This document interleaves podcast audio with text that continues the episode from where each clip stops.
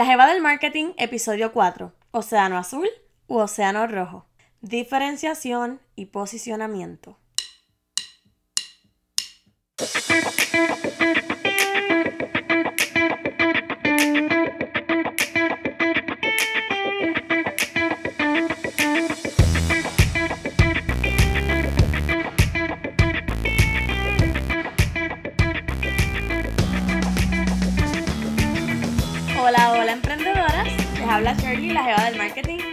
Gracias por darle play una vez más al podcast en donde aprendes sobre los aspectos del marketing. La semana pasada fue rarita. Yo estaba vaga, el internet y las redes sociales estaban locos. Y yo te quiero preguntar, ¿tienes un negocio que depende de las redes sociales para vender? Porque si es así, ¿has pensado en qué harías si las redes sociales dejan de existir? Tu negocio no puede depender de algo externo. Y si algo como lo de la semana pasada sucede, tienes que estar protegida con una página web de la que tengas control, un listado de emails de clientes o prospectos, o sea, tu tribu, y pensar en estrategias de promoción fuera de las redes. Así que yo les dejo este consejito por ahí. El consejito no es solo para ustedes, yo me lo tengo que aplicar porque yo decidí empezar este proyecto, decidí lanzarme solamente con el podcast, pero estoy pensando en muchas cosas y tengo que desarrollar más mi página web y tengo que hacer otras cositas, así que aconsejadas quedan ustedes y aconsejada quedo yo y más regañada que, que aconsejada. Pero bueno, como hoy es miércoles con M de Marketing, vamos al tema. La semana pasada aprendiste sobre cómo escoger el cliente ideal para tus productos o servicios. Hoy aprenderás sobre cómo diferenciarte de tu competencia o negocios que ofrecen los mismos productos o servicios que tú. También discutiré el tema de posicionamiento que va de la mano con la diferenciación y el concepto de océanos azules en el mercadeo. Así que si ayer escuchaste o viste el story que yo hice en Instagram y no sabías por qué caramba este capítulo se llama Océanos Azules u Océanos Rojos, pues ya vas a enterarte por qué. Es un tema bien interesante. Y quiero comenzar con esta frase de Philip Kotler que dice, la clave para un marketing exitoso, enfoque, posicionamiento y diferenciación. Por lo tanto, este episodio es uno de los más importantes que escucharás en este podcast. Luego de decidir a qué segmento dirigirte, tienes que definir cuál será tu promesa de valor. Una promesa que cree un valor diferente al que ofrece tu competencia y que te ubique en una posición preferencial en la mente del consumidor. Bien dijo un experto, su nombre es Jack Trout, los productos los hacen en las fábricas, pero las marcas se crean en la mente. O sea, fíjense en estas dos frases poderosas que les he compartido en el día de hoy.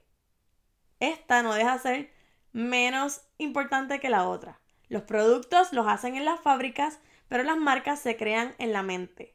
Así que ese esa estrategia de posicionamiento y de diferenciación que tú vas a crear para tus clientes es el que va a crear esa marca en la mente de tu consumidor. Pero para ponernos en perspectiva, ¿qué es diferenciación? La diferenciación se trata de diferenciar, valga la redundancia, los ofrecimientos del mercado para proveer un valor superior al cliente. En palabras simples, ¿qué voy a hacer diferente de mi competencia? ¿Cómo puedo ser único y ofrecer valor al cliente al mismo tiempo. Y esto me recuerda a un concepto que a mí me llamó mucho la atención y despertó mi curiosidad cuando lo escuché por primera vez en la universidad. Y es el concepto Blue Ocean o, o U, océanos azules. Un océano azul significa que está libre de tiburones y, que y se refiere a un negocio o producto que es innovador y que se diferencia del resto del mercado. Por lo tanto, es un tiburón que nada solo en el océano. Por otro lado, está el océano rojo. Y es un, océano lleno de sangre, porque hay muchos tiburones hambrientos alimentándose. Y esos son la competencia. O sea, si tú estás solo, el océanito va a estar azulito, tú estás ahí, mira, relax. Pero si está rojo, esto ocurre una vez comienzan a copiar tu idea o cuando estás en un mercado concurrido y te mantienes haciendo lo mismo que los demás. O sea, va a estar ese, ese mar ahí, mira, sangriento, lleno de sangre. Ese es el concepto de océano azul, océano rojo. El truco está en mantenerse innovando y creando estrategias nuevas de diferenciación para mantenerte siempre en aguas claras. Tienes que ser un tiburón solitario y mantenerte creativo constantemente. O sea, que hay que ser bien antisocial. Y no lo digo antisocial en el, ¿verdad? En el sentido malo de que no compartas tus ideas con los demás emprendedores, no les hablas a los demás emprendedores. No, no. Cuando digo antisocial me refiero al ser el tiburón solitario, el que está solo. Y cuando me refiero a solo es en que tu idea siempre esté ahead, siempre esté al frente de los demás, por encima de los demás. Tú siempre mantenerte innovando. Cuando las personas ven que algo funciona, te van a copiar, o sea, va a ser inevitable que te copien. Pero tú puedes mantenerte en el tope creando estrategias distintas, o sea, es como que ya estoy aquí, ¿qué voy a hacer para, para estar en un, en un paso más adelante? Porque el que viene detrás de mí va a llegar a donde yo estoy ahora. Fue, por ejemplo, como si nos ponemos a pensar en los negocios de los kiosquitos de, de limonada que alguna vez hubo en Puerto Rico, habían kioscos en cada esquina. O sea, digamos que la persona que se inventó la idea de montar un kiosco de limonada y traer esa nostalgia, ¿verdad? A, a las personas que en su infancia o en su juventud pues preparaban su limonada y se la vendían a los otros niños o a familiares para recaudar fondos pues, ¿verdad? Ellos trajeron esa nostalgia de nuevo de tener ese kiosquito. Pues eso fue innovador por un tiempo. Cuando otra persona vio que ese kiosquito estaba vendiendo y que la gente le compraba, pues decidió hacerlo también. Y fueron kioscos que estuvieron, o sea, en todas las esquinas de Puerto Rico habían kioscos de limonada. Y ahora si pensamos dónde hay uno, dónde queda alguno, no queda ninguno porque ni tan siquiera la persona que comenzó la idea fue innovadora. Y los otros, como lo que hicieron fue copiar, no pensaron en estrategias de cómo ellos mantenerse delante o cómo superar a esa persona que estaba delante, pues tampoco existen. Así que estudien bien este concepto de océanos azules y océanos rojos.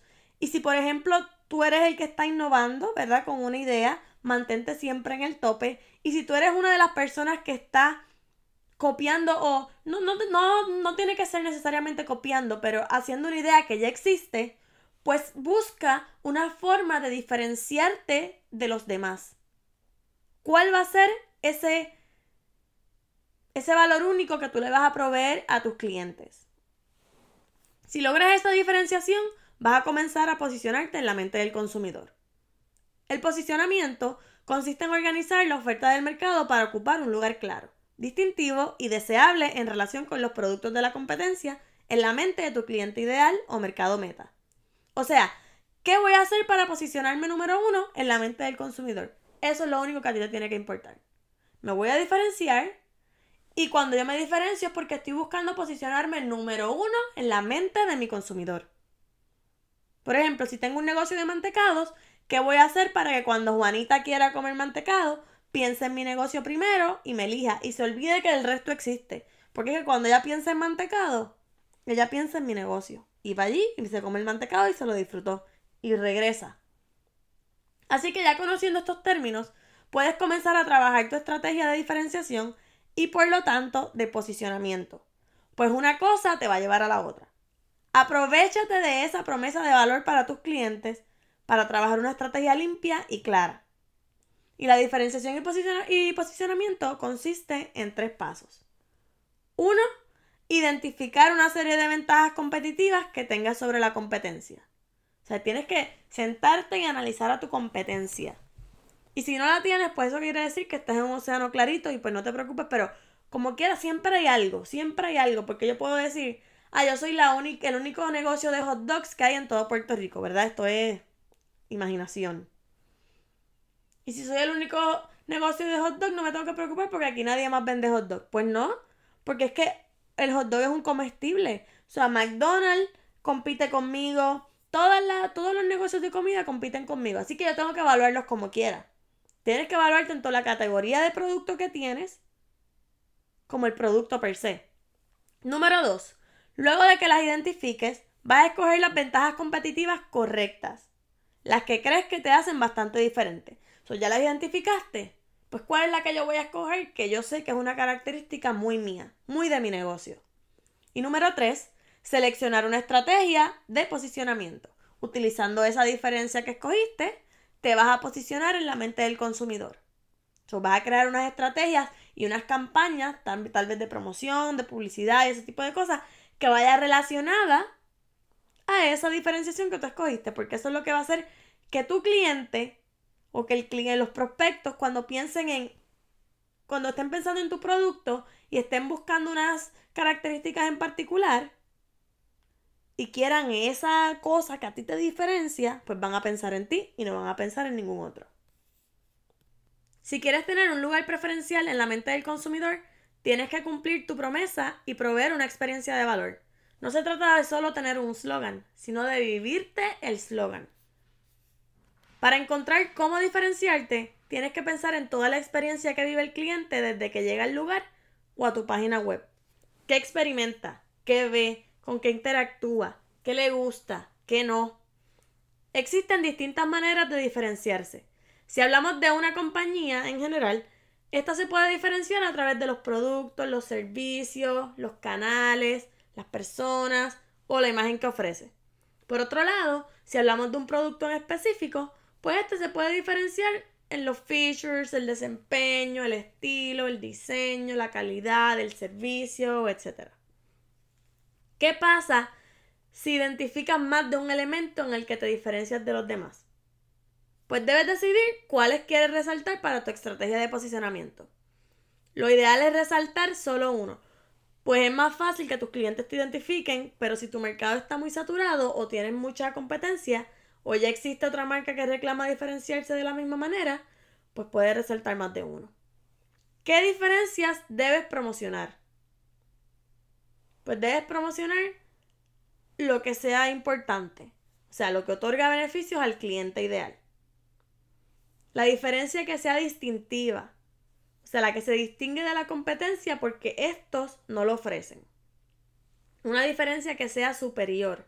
Cuando digo superior es que esa diferencia es superior a otras formas en las que se puede obtener el mismo beneficio. Que sea comunicable y visible. La diferencia preventiva, que es que la competencia no puede copiarlo fácilmente. O sea, si tú te mantienes siempre arriba en el tope, como le estaba comentando hace un ratito, pues está siendo preventivo. Ellos nunca me van a tocar. Como que ya hice esto, cuando yo vean que me van a alcanzar aquí, uh, me moví a otra. Y así. Que sea asequible. Los compradores pueden pagar por la diferencia. Es accesible a sus bolsillos. Que sea rentable. Esa diferencia es rentable para la compañía. O sea, puede generar ingresos de la compañía. Funciona. Puedes utilizar estos rasgos para que estudies tus diferencias y que identifiques cuál será tu principal. Ahora te quiero dar varios ejemplos de cómo podrías diferenciarte para que se te prenda el bombillo y empieces a crear tu estrategia. Puede ser la pizzería que más rápido hace entregas, la tienda online con el shipping más rápido y gratis, el banco con horario extendido para satisfacer las necesidades de los clientes que trabajan y que no pueden visitar una sucursal en horario regular un tiempo placentero mientras espera para que laven tu carro en un car wash. O sea, darle snacks, un business center para que puedan trabajar mientras tus clientes esperan que laven su carro, películas, videojuegos, una salita de juegos para entretener a los hijos de estas personas, etc. Los zapatos personalizados que el consumidor que gusta de lo, que, de lo exclusivo busca. Un cine que ofrezca películas para personas ciegas. Tener un personal que saluda de una manera particular y es alegre. Políticas de devolución más extensas y o permisibles. El empaque de un producto. La manera en que presentas y sirves la comida en tu restaurante. Los materiales que utilizas para hacer las prendas que vendes. Los colores que utilizas en tus pinturas, el estilo. O sea, hay miles de formas. Y aquí Sobela solo me, me refería a varios así que me saltaron a la mente. Pero busca ¿Qué te diferencia a ti dentro de la industria o la categoría de producto que vendes? También podrías entrar en estrategias como más por más, que sería te cobro más pero te ofrezco mucho más. Y esto aplica más como a productos y experiencias de lujo. Puedes también implementar una que sea más por lo mismo, que sería competir ofreciendo más, pero mantenerte en el mismo precio y que el precio sea más bajo que el de la competencia. Existe otra estrategia que es lo mismo por menos, que sería misma calidad pero menor precio. Y otra que es menos por menos, menos calidad a un precio más bajo. Hay clientes que buscan este tipo de producto, así que no debemos cerrarnos, ¿verdad? A veces que decimos, no, yo no quiero tener un producto que sea menos calidad del otro, pero mira, hay clientes que buscan este tipo de productos, así que no te cierres. Estudia qué es lo que te beneficia a ti, porque a lo mejor tú tienes un producto que es bueno y a un precio mejor que el de otra persona y funciona, funciona tremendamente, así que no te cierres, no te cierres. Ya lo he dicho como cuatro veces. No te cierres, por favor. Y por último, más por menos. Puedes ofrecer mejor servicio y mejor calidad por menos precio. Esta estrategia puede ser temporera mientras el cliente te conoce y crea confianza en la marca. Con estas ideitas y estrategias me despido por el día de hoy. Espero haber logrado que sus mentes estén corriendo a mil por hora, pensando en qué pueden hacer para diferenciarse de su competencia y posicionarse número uno en la mente del consumidor. Ya hemos llegado al final de este episodio. Espero que esta información que he compartido contigo el día de hoy te ayude a entender mejor el mercadeo y a pensar qué hacer o qué estrategias implementar en tu negocio, idea, proyecto, you name it. En el primer episodio comenté que más adelante hablaría sobre el marketing mix y el momento ha llegado, así que no te puedes perder el episodio del próximo miércoles. No olvides suscribirte y así cada miércoles tendrás el episodio descargado y podrás accesarlo más rápido. Gracias a las que han sacado un minuto de su tiempo para dejarme un review. Y si tú aún no lo has hecho, pasa por allá y regálame tus 5 estrellitas y un review. Por favor, ayúdame a posicionar el podcast y llegar a otras personas que necesitan aprender de mercadeo. Vi que uno de los reviews me los dejó un caballero y eso me llena de emoción porque pues quiere decir que estoy alcanzando a otros mercados adicional al que es mi mercado meta.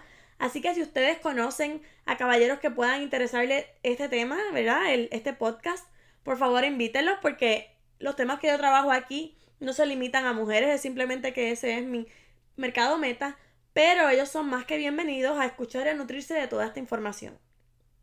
Si me quieres dejar tu feedback, qué te gusta, qué no, qué temas quisieras escuchar, preguntas que quieras que conteste en el podcast o simplemente porque quieres escribirme, puedes ir a mi sitio web, laojevadelmarketing.com barra contacto y dejarme un mensajito por allá. Bueno, ahora sí. Con esto me despido, así que será hasta el próximo miércoles en otro episodio más de este nuevo podcast, La Jeva del Marketing. Hasta la próxima. Bye.